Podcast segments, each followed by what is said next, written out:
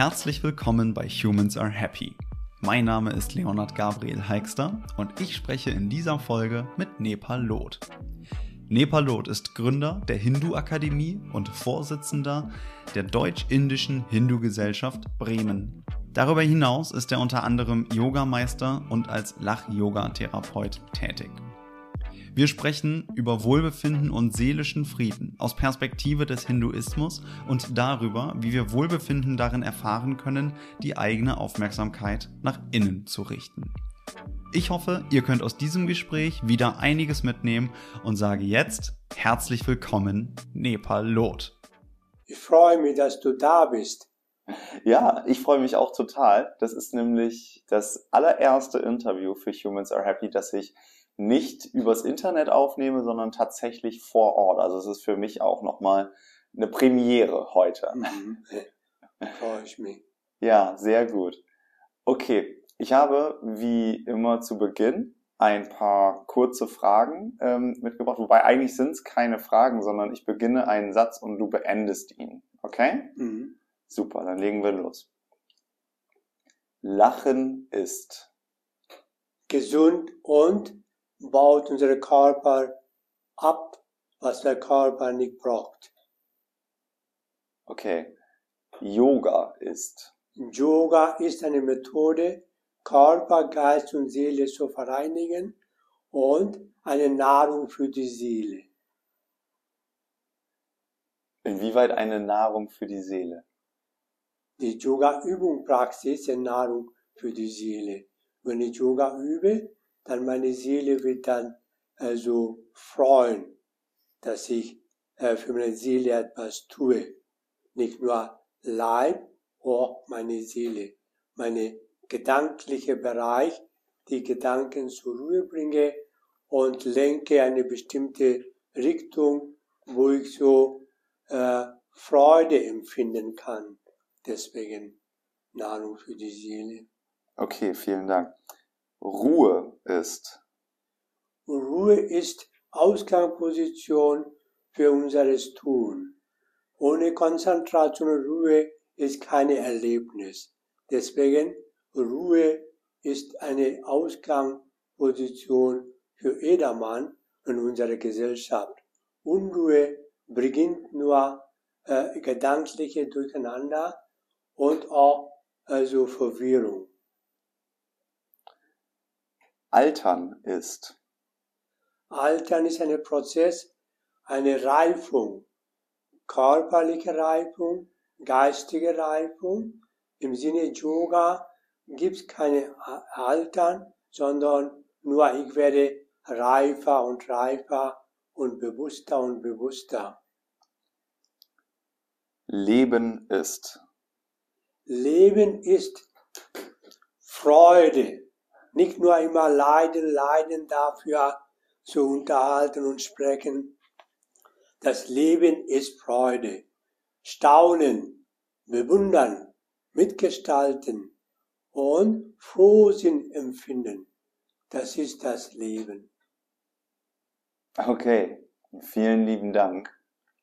Bitte. Das, das waren, waren einige schöne Einblicke und ähm, ich würde dich einmal bitten, dass du dich vielleicht kurz für unsere HörerInnen vorstellst, damit die auch einen Kontext bekommen, wie du zu diesen Antworten kommst. Also gerne einfach ab dem Zeitpunkt, den du auswählen magst, hin zu dem Menschen, der du heute bist. Mhm. Ja, ich bin Yoga-Meister Nepalot und Lach-Yoga-Therapeut. Und durch jahrelange Yoga Übung, Praxis und Unterricht äh, habe ich vieles erfahren und ich weiß, was die Menschen brauchen für ihre seelische Ruhe und Frieden. Und ich praktiziere selbst täglich Yoga, nicht nur einen Tag, jeden Tag. Für mich selbst leibseelische Harmonie und Lebensfreude zu empfinden. Okay, vielen Dank. Ähm, du hast gerade äh, seelischen Frieden gesagt, meine ich. Was, was ist das? Wie kommt man dahin? seelischer Frieden kommen wir dadurch, nach innen zu wenden, nicht nach außen. Mhm. Und summe alle Gedanken, was wir in uns ruht, und so überprüfen und sehen, welche Gedankenvorgänge mich macht unruhig und zu schaffen. Und diese Gedankenvorgänge sollten wir verarbeiten, verarbeiten unter positive Richtung zu lenken. Wie macht man sowas? Das macht man durch Meditation nach innen wenden. Innen wenden bedeutet, summe alle Gedanken, Erinnerungen, Empfindungen, bildet unsere Innenwelt und gehe ich nach meine Innen hinein und versuche zu Erfahrungen zu machen. Durch die Meditation und Konzentration. Okay, vielen Dank. Im, im Kontext ähm, Wohlbefinden beziehungsweise was macht Menschen langfristig zufrieden? Ähm, ich bin da ja so ein bisschen hingekommen mit dem, mit diesem Projekt habe ich erstmal gestartet mit was ist eigentlich Glück? Dazu hatten wir ja auch schon mal vor, ich weiß gar nicht, ich glaube es war vor drei Jahren hatten wir schon mal ein ganz kurzes Interview für eine, für eine Zeitung damals hier in Bremen geführt und ähm, mittlerweile bin ich von diesem Glücksbegriff so ein bisschen weg, weil ich finde, Glück ist meine letzte Podcast gestern hat das sehr gut gesagt. Glücksmomente sind Momente radikaler Gegenwärtigkeit. Und das ist natürlich schön, so wie jetzt hier freue ich mich. Wir haben ein Gespräch, wir sehen uns und können uns anschauen, aber so eine langfristige Zufriedenheit oder so ein langfristiges Wohlbefinden, das finde ich, ist eigentlich erstrebenswerter als immer nach Glück zu streben. Und ich kann mir vorstellen, dass du ähm, da eine total spannende Perspektive drauf hast, auf wie entsteht eigentlich Zufriedenheit, gerade aus deiner Perspektive durch ähm, Yoga-Praxis, aber auch durch ähm, religiöse Hintergründe, durch ähm, Hinduismus. Vielleicht kannst du da ein bisschen drauf eingehen, einfach, ähm, wenn ich dir diese, diese, ähm, diesen Ball jetzt mal so zuwerfe. Ähm, was, was hast du da für einen Impuls zu? Ja, und Glück ist kein Ort, wo man hinreisen kann, sondern ein Gefühl. Das Gefühl ist individuell unterschiedlich. Aber grundsätzlich kann man sagen, wenn ich mit meinem Körper wohler fühle und Erlebnisse so erleben kann, wie ich möchte, dann bin ich auch mit mir selbst zufrieden mit sich selbst zufrieden sein, das ist Glückgefühl. Und diese Selbstzufriedenheit äh, kommt nicht automatisch, sondern dafür sollte man auch bemühen, wie ich mit, mit mir selbst zufrieden sein kann. Unsere Gier, Neid, Hass, Böse sein ruht in unserem Körper. Und diese Triebhaftigkeit, Gier, Neid, Böse sein, und sollten wir so durch tägliche Yoga, Übung, Praxis und Meditation so bezähmen, Gleichgewicht zu halten. Wenn ich Gier überhand nehme, werde ich unruhig und unglücklich, unzufrieden. Deswegen meine Zwecke versuche ich, meine Gier äh, im Zaun zu halten. Dann bin ich auch glücklich. Und ich nicht alleine äh, Glückgefühl haben, sondern alle anderen auch sollen sie glücklich und zufrieden sein. Dafür sollte ich auch einen Beitrag leisten. Dadurch wenn ich so Mantren singe, Mantren, zum Beispiel Loka Shamasta Sukhinu Bhavantu, das Mantra besagt, alle sollen sie glücklich fühlen. Und das ist nicht nur für alleine, dann habe ich auch mein Glück mit dem anderen so geteilt. Das Ziel ist, durch das Mantra versuche ich, meinen Geist harmonisieren und transzendieren. Und zweitens, durch Mantra-Tönen sende ich so Schwingungen in, in kosmische Welt und dadurch werden sie andere friedlicher, harmonischer. Singst du jeden Tag Mantren? Ja. Okay. Jeden Tag, also mh, hm, normalerweise dreimal und zwischendurch singe ich auch Mantren. Zum Beispiel äh, eine Situation, dass ich äh, nicht so einschätzen kann oder fühle ich nicht so wohl, dann singe ich auch Mantren achtmal. Und dadurch komme ich zur Ruhe, kann ich die Situation etwas besser meistern. Mantra bedeutet so Mana, unser Denkorgan, mhm. Tra, was unser Denkorgan harmonisiert und transzendiert. Das heißt, an Sackgasse geratene Situation kann ich durch das Mantren überwinden, erweitern. Okay. Ich habe mir ehrlicherweise noch nie Gedanken darüber gemacht, wo das Wort herkommt. Also, dass es sich aus Mann und Tra ähm, quasi zusammensetzt. Aber vielen Dank. Die Mantren kommen aus der Sanskrit-Sprache, die Veden. Veden, dort in Mantren geschrieben. Da sind die so Laute, eine Satz oder ein Wort, die Experten selber ausprobiert haben und dann haben sie Aussage gemacht. Erprobte Sätze, Worte. Mhm. Okay.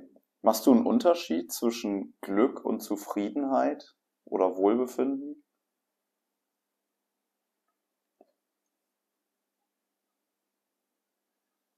Das ist eine Stufenentwicklung. Wenn ich so wohlbefinde, dann bin ich auch zufrieden. Wenn ich zufrieden bin, dann eine Steigerungsform, das fühle ich mir glücklich. Hm? So, äh, eine körperliche Wohlbefinden überträgt meine seelische Wohlbefinden, dass ich so zufrieden fühle. Und dann überträgt mein geistige Ebene, dass ich glücklich fühle. Hm? Mhm. Okay, danke. Bitte. Wir haben jetzt ja gerade schon mal so ein bisschen ähm, über die ähm, Entstehung oder über das Wirken, wie man, wie man durch ähm, Yoga oder durch Meditation, ähm, ich sag mal, das eigene Wohlbefinden beeinflussen kann, gesprochen. Ähm, aber du bist ja auch, ähm, du bist ja nicht nur Yogameister, du bist ja auch ähm, ich hoffe, ich spreche es jetzt richtig aus oder sage das richtig, aber äh, Vorsitzender der deutsch-hinduistischen äh, Deutsch-indische Hindu-Gesellschaft. Ja, Dankeschön. Mhm. Ähm, kannst du aus der Perspektive quasi des Hinduismus ähm, sagen, auch wie, also gibt es da eine andere Sichtweise auf die Themen, wie entsteht Glück, wie entsteht Wohlbefinden? Gibt es da ja, einfach eine Perspektive, die, die auch noch wichtig ist zu erwähnen, fände ich total spannend, einfach jetzt hier an der Stelle mal nachzufragen. Ja, aus der Hindu-Philosophie äh, gehen sie davon aus, Genuss durch Verzicht. Das heißt, wenn ich so verzichten kann, freue ich mich. Und dieser Ansatz versuchen Sie Alltag zu praktizieren. Zum Beispiel, weniger ist mehr. Ne? So viel wie nötig nehme ich für mich, nicht mehr und nicht weniger. Und der, unsere Wohlbefinden gibt es keine Grenze. Durch meditative Wege kann ich meine Wohlbefinden also noch mehr erleben und verleben. Nicht durch übermäßiges Konsum ne? und auch nicht übermäßiges Ego-Befriedigung. Wenn ich übermäßige Ego befriedige, dann verletze ich mich selbst und andere auch. Mein Ego sollte ich möglichst zurückstellen und gewaltfreies Leben praktizieren. Ne? Aus hinduistischer Sicht. Ne? Warum verletzt man sich selber durch sein eigenes Ego? Weil äh, Ego bleibt nicht immer gleich äh, gleichmäßig und irgendwann habe ich mein Ego nicht befriedigen können und dann fühle ich mich nicht mehr so wohl, unwohl. Weil dann die Eigenschaften quasi, die du vorhin genannt hattest, sowas wie Gier, böse Gedanken, Hass und so weiter. Vielleicht, egal ob es gegen einen selber gerichtet ist oder gegen andere genau. über, überhand nehmen. Ja. Ne? Ich muss gerade an die allererste Folge denken von Humans Are Happy. Ähm, manche von den HörerInnen, die gerade zuhören, haben das vielleicht gehört. Da ähm, habe ich mit ähm, Dr. Ernst Fritz Schubert gesprochen. Und er hatte gesagt, ähm, um sich dauerhaft seelisch gesund zu fühlen, sind drei Dinge notwendig. Nämlich erstens sich ständig aktualisieren oder sich durchgehend aktualisieren können, sich durchgehend zu regulieren, also nicht jedem Bedürfnis nachzurennen und ähm, drittens einen Sinn in seinem Handeln zu erkennen. Und ich musste gerade total daran denken, als du das gesagt hast, ähm, Genuss im Verzicht finden. Also das ist ja genau das, was er da als zweiten Punkt beschrieben hat. Ähm, aber ich finde, so wie du ihn gerade beschrieben hast, an sich noch, also schöner, weil es ist ja nicht nur, du musst dich regulieren.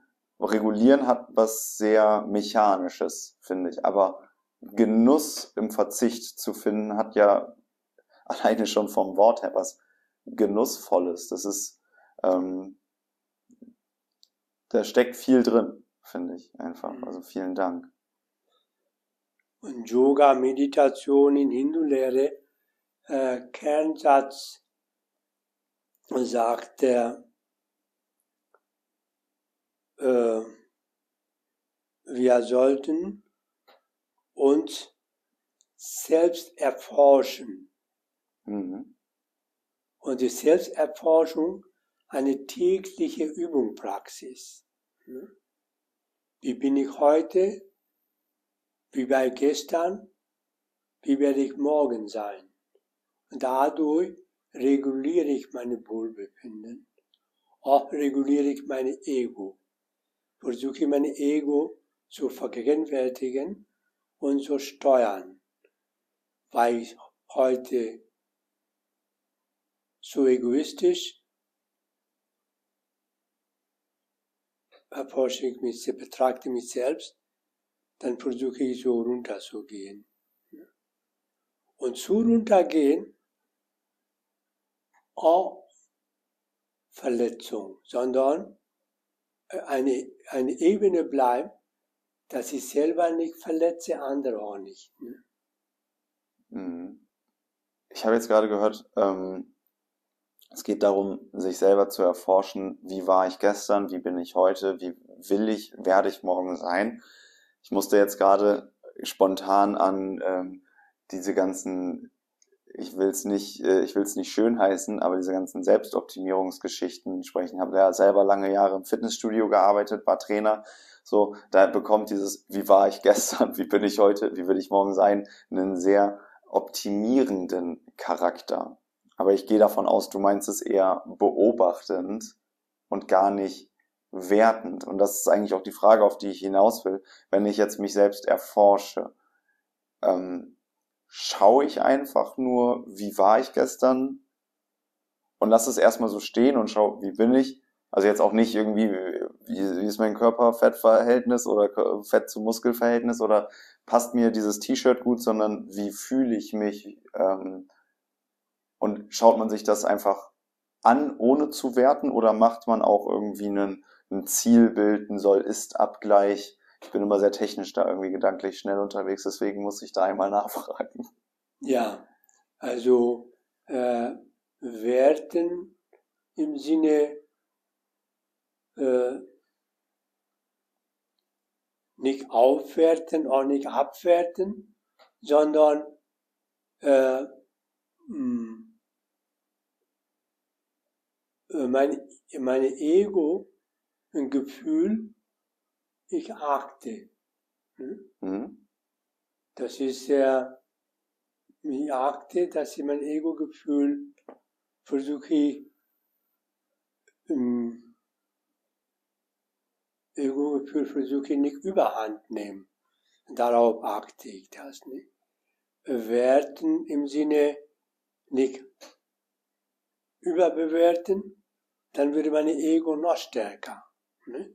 Ich bin, ich bin, so, ne? so. Wer denn sonst? Diese Gefühle nicht, sondern ich schaue nur. Ne? Mhm. Eine Schau. Ne? Das heißt, mein individualisiertes Bewusstsein und kosmisches Bewusstsein versuche ich so Einklang zu bringen. Dadurch sehe ich das Ganze, nicht meine individualisiertes Bewusstsein. Was ist kosmisches Bewusstsein? Das ganze Bewusstsein. Ja. In Summe alles Bewusstsein der Menschheit und Tiere und alle anderen. Hm oder überhaupt, also Kosmos jetzt äh, geschieht. Ne? Ne? Das ist, wenn du so siehst, Kosmos reguliert sich selbst. Mal ist Tsunami, mal Gewitter, mal das. Ne? Das ist so eine kosmische Schau. Hm. Okay. Die kosmische Energie arbeiten ohne Unterbrechung. Hm kann man die messen? Oder, also ich meine jetzt nicht naturwissenschaftlich irgendwie, sondern wie, ich kann mir vorstellen, manche Menschen hören jetzt gerade zu und fragen sich, okay, ich höre das, den Begriff zum ersten Mal oder das ist mir noch ein bisschen suspekt, ist das nicht esoterisch? Ich kann mir vorstellen, solche Fragen sind jetzt gerade in den Köpfen mancher HörerInnen. Und deswegen ist an der Stelle einfach meine Frage, wie kann ich, wie kann ich versuchen, mit der Ratio, also wie kann ich verstehen, was kosmisches Bewusstsein ist oder wie kann ich versuchen, es zu fühlen, es wahrzunehmen? Meditativer Wege. Wenn das der, das kosmische Bild versuche ich gefühlsmäßig zu verinnerlichen, mhm. dann komme ich etwas näher. Und verstandesmäßig, verstandesmäßig kann ich sowieso alles nicht verstehen. Ne? Das ist so groß. Ich mag den Satz. Ne? Ich mag den Satz. Verstandesmäßig kann ich sowieso alles nicht verstehen. Ja. Mhm. Ja. Ja, warum machen Menschen das dann immer alles so verstandsmäßig? Ratio, weil da so viel wie nötig, nicht so viel wie möglich. Alles kann ich nicht verstandesgemäß verinnerlichen, nicht so viel wie nötig. Mhm. Das ist ja so, äh, die unsere Grenze, nicht? so viel wie nötig, mhm. so viel wie möglich, dann kommt Ego so hoch. Mhm. Wir hatten in unserem Vorgespräch ähm, auch mal ganz kurz über ähm, ja auch Wohlbefinden und beispielsweise Yoga gesprochen und hattest du gesagt, ja, das, ist, das eignet sich gut ähm, zur Veranschaulichung, weil es so um, um die Ganzheit geht. Und ich will natürlich mit diesem Podcast oder mit dem Projekt Humans Are Happy schon auf eher positive Dinge schauen, wie Wohlbefinden, Glück, Zufriedenheit, diese Worte nenne ich da ja auch immer wieder an der Stelle. Ähm, aber äh, Freude oder Glück gibt's ja auch nur da, wo es auch Schmerz gibt, wo es auch vielleicht auch Trauer gibt. Ähm, inwieweit gehört das zusammen? Das sind die unterschiedliche Erscheinungsformen. Von ganzes her ändert sich ja nicht. Wir sind alle Erscheinungsformen, etikettiert mit unseren Namen, Herkunft und so weiter. Und unsere äh, Dasein ist vorprogrammiert. Und wenn Sie so Meditationwege vergegenwärtigen kann, ich bin da, ich werde irgendwann nicht da sein. Ne, so. Und gehe ich wieder in das Universum zurück. Und das Universum äh, geht gar nichts verloren, kommt wieder. Ne? Mhm. Und dieses, wenn ich verinnerlichen kann und äh, mich selbst mh, mm, an das Bewusstsein festhalten kann, dann habe ich weniger Leid und Schmerz, dann sehe ich die Wirklichkeit vor mir. Ich sehe die Wirklichkeit mehr, wenn was, wenn ich, wenn ich eben dieses, ich sag mal jetzt dieses kosmische Bewusstsein mehr habe, wenn ich das große Ganze quasi sehe, oder wie, wie ist es gemeint? Wenn ich das kosmisches Bild verinnerlichen kann und diese Gesamtschau so sehe, ne? ja. dann ne, und dieses Gesamtschau zu sehen, das ist die Welt oder Kosmos, eine ständige Veränderung unterworfen. Mhm. Jeder Nanosekunden verändert sie. Und diese Veränderung durch Gebet, durch die Mantren als anderen können wir weniger aus meiner Sicht beeinflussen. Mhm. Okay. Das nennt man nicht Prakriti, Prakriti. Das ist eine Kosmos, hat eigene, eigene Rhythmus. Ne? So, das können wir weniger beeinflussen. Deswegen sollten wir nicht resignieren, das nicht, sondern wir bemühen uns, uns zu retten, glücklich zu fühlen und so weiter. Ne? Aber diese ungeheure Rhythmus können wir weniger beeinflussen. Hm? Aber ist es überhaupt ein ist es überhaupt ein gutes Ziel, sich immer glücklich fühlen zu wollen? Das geht gar nicht. Weil die außerliche Ereignisse würde uns belehren, ich kann nicht immer glücklich fühlen. Ne? Das ist Glück und Einschränkung, Beschränkung ist immer nebeneinander. Mhm. Ne? Nebeneinander.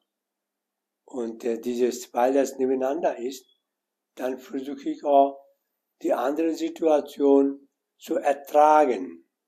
Mhm. Zu ertragen lernen.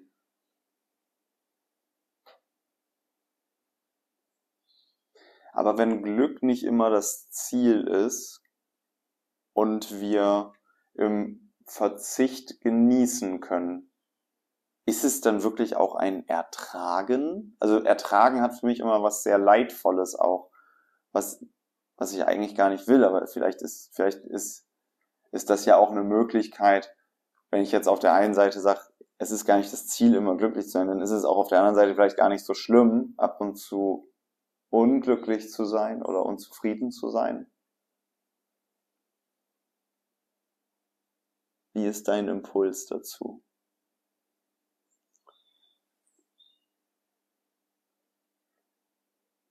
Unser Gemütleben kommt durch die außerlichen Ereignisse im Schwankung. Durch diese Schwankung habe ich andere Gefühle. Und diese Gefühle versuche ich innen und außerlich so neutralisieren. Ne? Das heißt, meine geistige Horizont erweitern. Ne? So großräumig versuche ich denken. Ne? Diese Art. Und das Wort Schmerz und Leid ist immer da, aber das haben wir so oft Leute suggeriert, das hört gar nicht so auf. So, ne? so. Deswegen Schmerz, es ist der mh, hm, für immer nicht Schmerz, anderes ist Freude. das ist richtig, ja. oh, anderes ist Freude, anderes Schmerz. Ne? Ne? So, es gibt so zahlreiche Beispiele. So, ne? Das, ja. Und der mh, eine periodische Angelegenheit. Wenn jemand verstorben ist, die Angehörige sind die traurig und diejenigen gewartet haben, dass sie erben werden, der ist glücklich. hat er gesagt. Das hat uns so lange gedauert. Oh Gott. Ja, es ist ein schönes Beispiel, ähm, auch ein bisschen äh, makaberes natürlich, aber ja, das bringt, das bringt das ganz gut wohl auch auf den Punkt. Und das ist so Leid und Schmerz und Freude. Das ist so, es kommt darauf an, wo, wann, mit wem und welche Anlässe. Hm?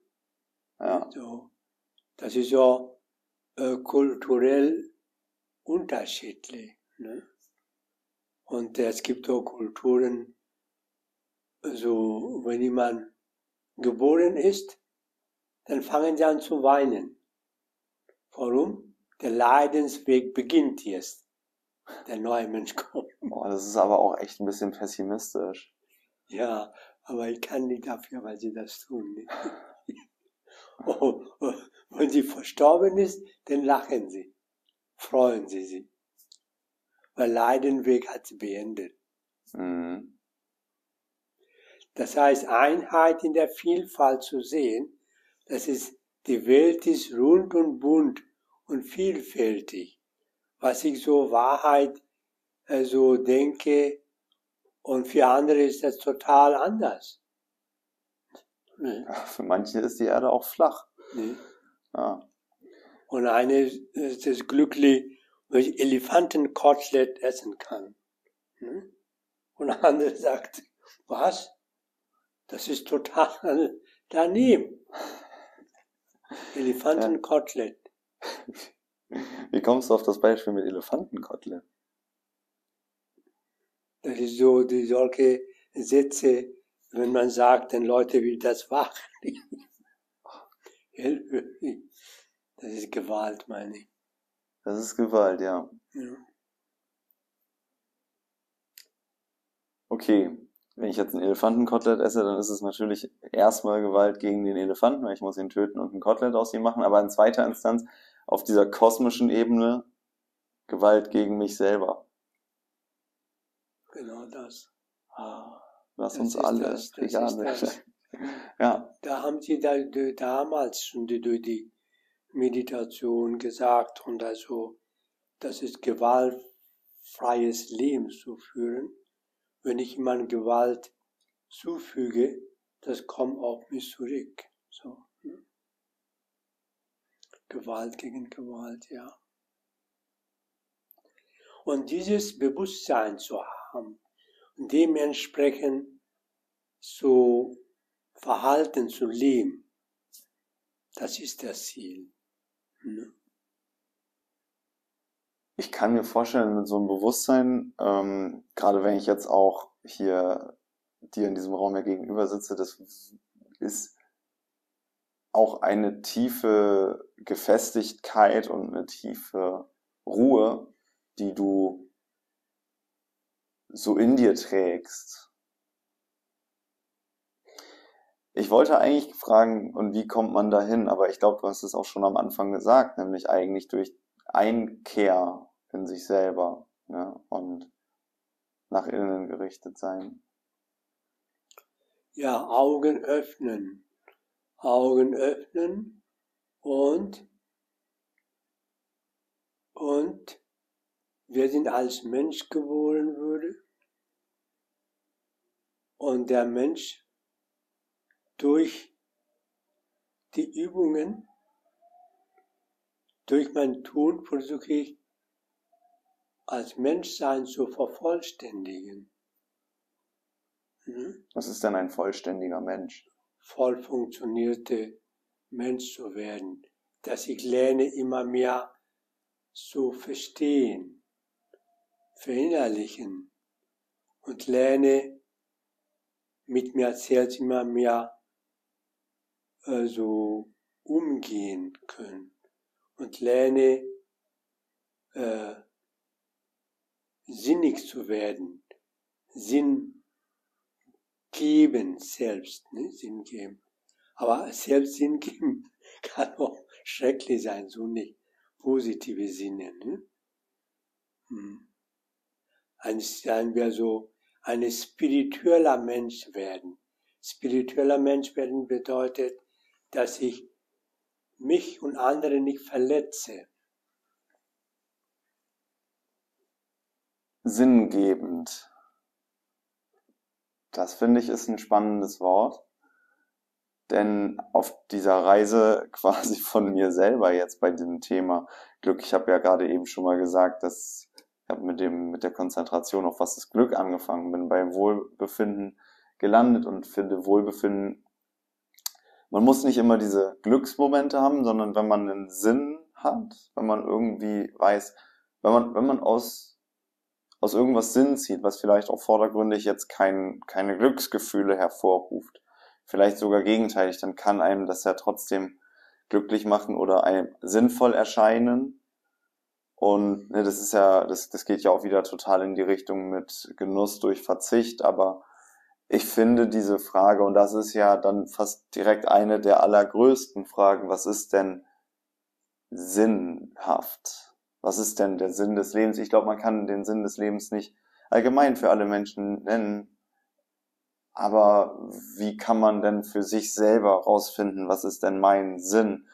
Ähm, ich kann mir vorstellen, dass diese Frage viele Menschen interessiert, die das hier hören, aber ich weiß nicht genau, ob es darauf überhaupt eine Antwort oder so eine Art Anleitung gibt. Hast du dazu eine Idee? Ja, das ist der gewaltfreies Lebensform, macht einen Sinn. Ich nehme so viel, so viel ich brauche, nicht mehr oder nicht weniger. Mhm. Und äh, das fängt mit dem Tötung an wenn ich so versuche, jegliche Art Tötung zu verzichten, dann ist auch kein Sinn. Und Sinn, wo ich kann, versuche ich meine Energie einzusetzen, wo die Energie, wer die Energie braucht. Das macht doch Sinn. Hm? Oder wenn ich bemühe, Leidensweg von Mitmenschen etwas zu verkürzen, durch einen Spruch oder durch ein Wort, ne? dann macht doch Sinn. Sinnfrage Einmal kann man universell beantworten, das wir sein ist also gewaltfreies Leben. Ne? Und einmal auch individuell. Ich bin Familienvater, für mich macht es Sinn, Kinder großzuziehen, erziehen, ernähren, dass sie Ausbildung machen, auch also mh, mm, hm, dass sie nicht andere Wege einschlagen als Familienvater hat das Sinn. Und diese Sinngebung, Sinnfindung auch immer unterschiedlich von Lebensalter, wie alt ich bin. Ne? Studiumszeit macht Sinn, dass ich studiere, meine Prüfung bestehe. Familiengründung, ne? dass ich auch ernsthaft in der Familie zusammen bin. Und dann alle groß geworden sind, macht Sinn, nicht mehr Bindungen aufzubauen, sondern allmählich zu reduzieren und Sinn des Lebens über, über, die Sinn, über den Sinn des Lebens zu meditieren, allmählich für Rückzug zu vorbereiten. Das ist ein Sinn für individuelle Lebensabschnitte, vier Lebensabschnitte.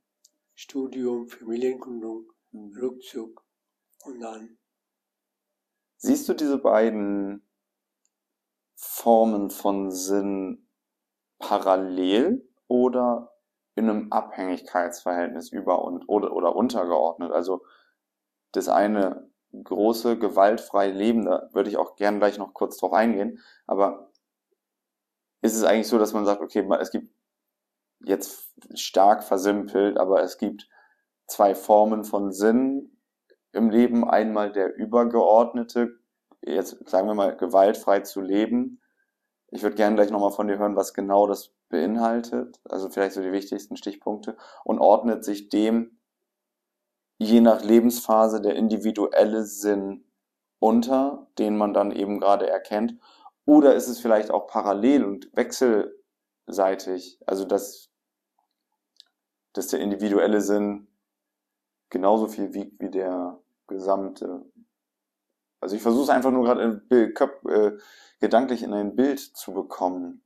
Kannst du mir dabei helfen? Ja, eine öffentliche Gemeinwohlbereich, äh, meine Energie zu investieren, das macht einen Sinn für öffentliche Gemeinwesen. Hm? Und zweitens, als meinen privaten Bereich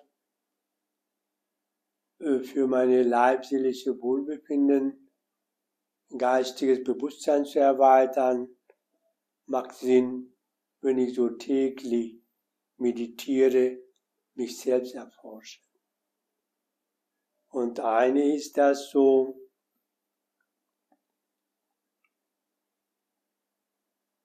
eine Aufgabe für mich und für meine Mitmenschen und in anderem Sinn nur für mich, für meine seelische Wohlbefinden, mein Bewusstsein erweitern.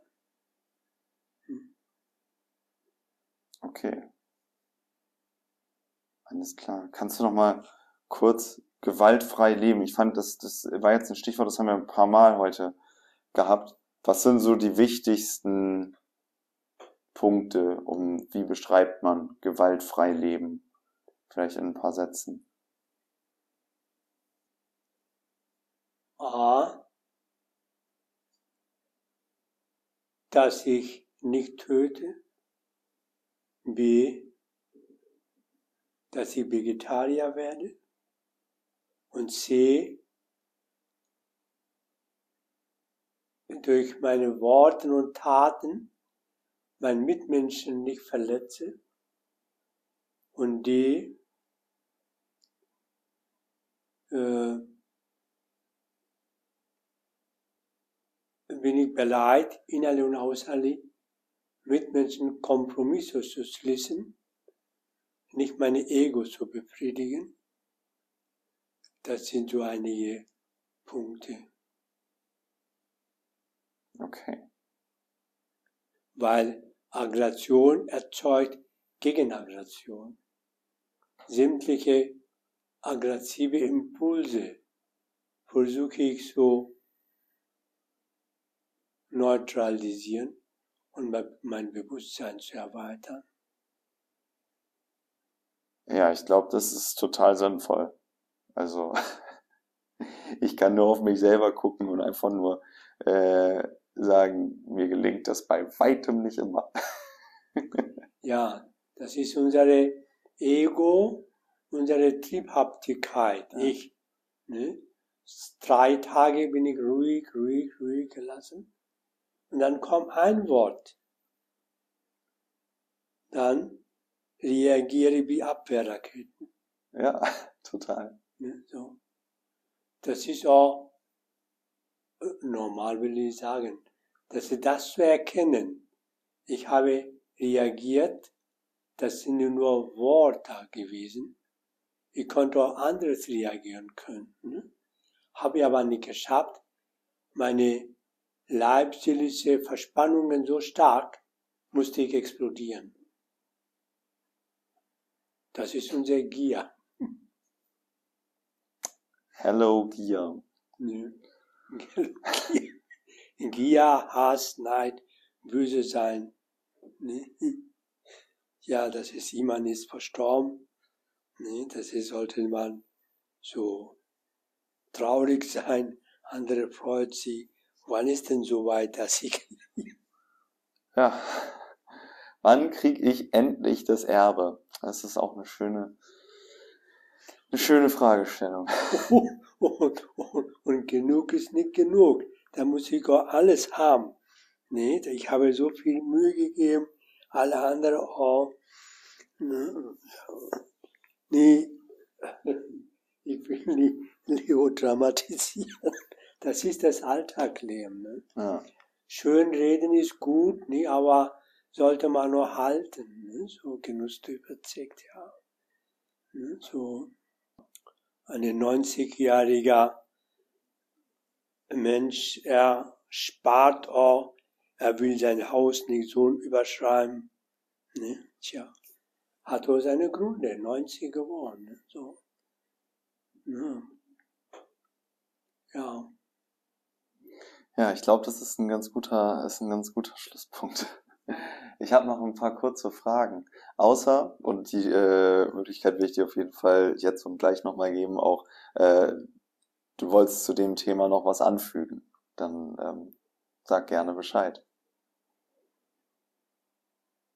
Welche Richtung? Gewaltfreies Leben, Sinnfindung, Wohlbefinden, egal. Bildung ist wichtiger als die alles andere.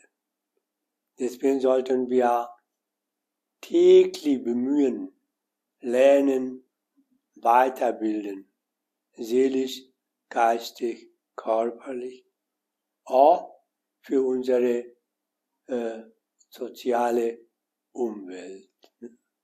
Dass wir versuchen, innerhalb der Gesellschaft gemeinsam weiterzubilden, Wohle des Menschen. Ja, das fällt leichter, ne, wenn man den großen Zusammenhang auch in sich selber sieht, finde ich. Ich glaube, das ist, das ist so ein Main Point, den ich, äh, den ich auf jeden Fall hier nochmal mitnehme. Das ist lustig. Also irgendwie so so zu 100 Prozent neu, dass es so ein Bewusstsein gibt, war es jetzt mir auch nicht, aber doch nochmal das wiederum sich ins Bewusstsein zu rufen und einfach immer eine neue Perspektive darauf zu nehmen, ist einfach immer extrem wertvoll und bereichernd. Und dafür danke. Ich habe ich hab noch zwei kurze Fragen. Ähm, und zwar die eine ist, ähm, wenn dein Leben ein Buch wäre, welchen Titel würdest du ihm geben?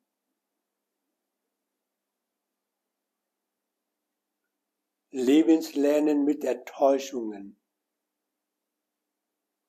Leben lernen mit Enttäuschungen. Ja. Und die zweite Frage ist, über welchen Satz oder über welche Fragestellung sollte jeder Mensch einmal nachdenken?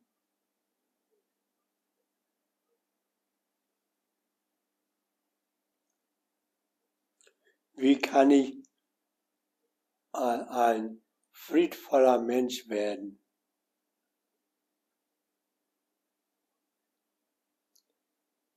Vielen Dank. Ja, ähm, hast du noch ein, ein, ein Abschlusswort oder Satz? Also ich möchte dir gerne das letzte Wort geben, wenn du magst. Ich danke ganz herzlich, dass du mich interviewt hast und diese Möglichkeit bekommen habe, mit dir darüber zu sprechen. Darüber freue ich mich. Letzter Satz. Wie deine Mutter über 20 Jahre plädiert hat, Frieden fängt mit klein an. Dankeschön. Bitte. Danke, dass ich hier sein durfte und danke, dass du dem Interview zugestimmt hast. Bitte. Das war das elfte Gespräch bei Humans Are Happy und ich danke dir wie immer fürs Zuhören. An dieser Stelle eine Bitte, wenn dir das Gespräch gefallen hat oder wenn du jemanden kennst, die oder der die Inhalte von Humans Are Happy mögen könnte, dann empfiehl diesen Podcast sehr gerne weiter. Damit machst du mir eine große Freude. Wenn du dir die Inhalte dieser Folge noch einmal durchlesen möchtest, dann schau gerne auf humansarehappy.org vorbei. Dort findest du wie immer von allen Folgen eine Zusammenfassung. Meine nächste Gesprächspartnerin heißt Simone Harre. Simone Harre ist Schriftstellerin und erforscht seit über zwölf Jahren das Verständnis von Menschen zum Thema Glück. Sie spricht mit Menschen und bereist die Welt zu diesem Thema. Fünf Jahre hat sie in diesem Prozess alleine China gewidmet. Wir werden über die Themen Glück und Wohlbefinden an sich sprechen, aber auch über das Verständnis dieser Begriffe und die, wie sie es nennt, wellnessmäßige Verwendung des Wortes Glück. Um das Gespräch nicht zu verpassen, folge Humans Are Happy dort, wo du gerne Podcasts hörst oder abonniere den Humans Are Happy Newsletter. Ich freue mich, wenn du beim nächsten Mal wieder dabei bist und sage bis dahin, dein Leonard.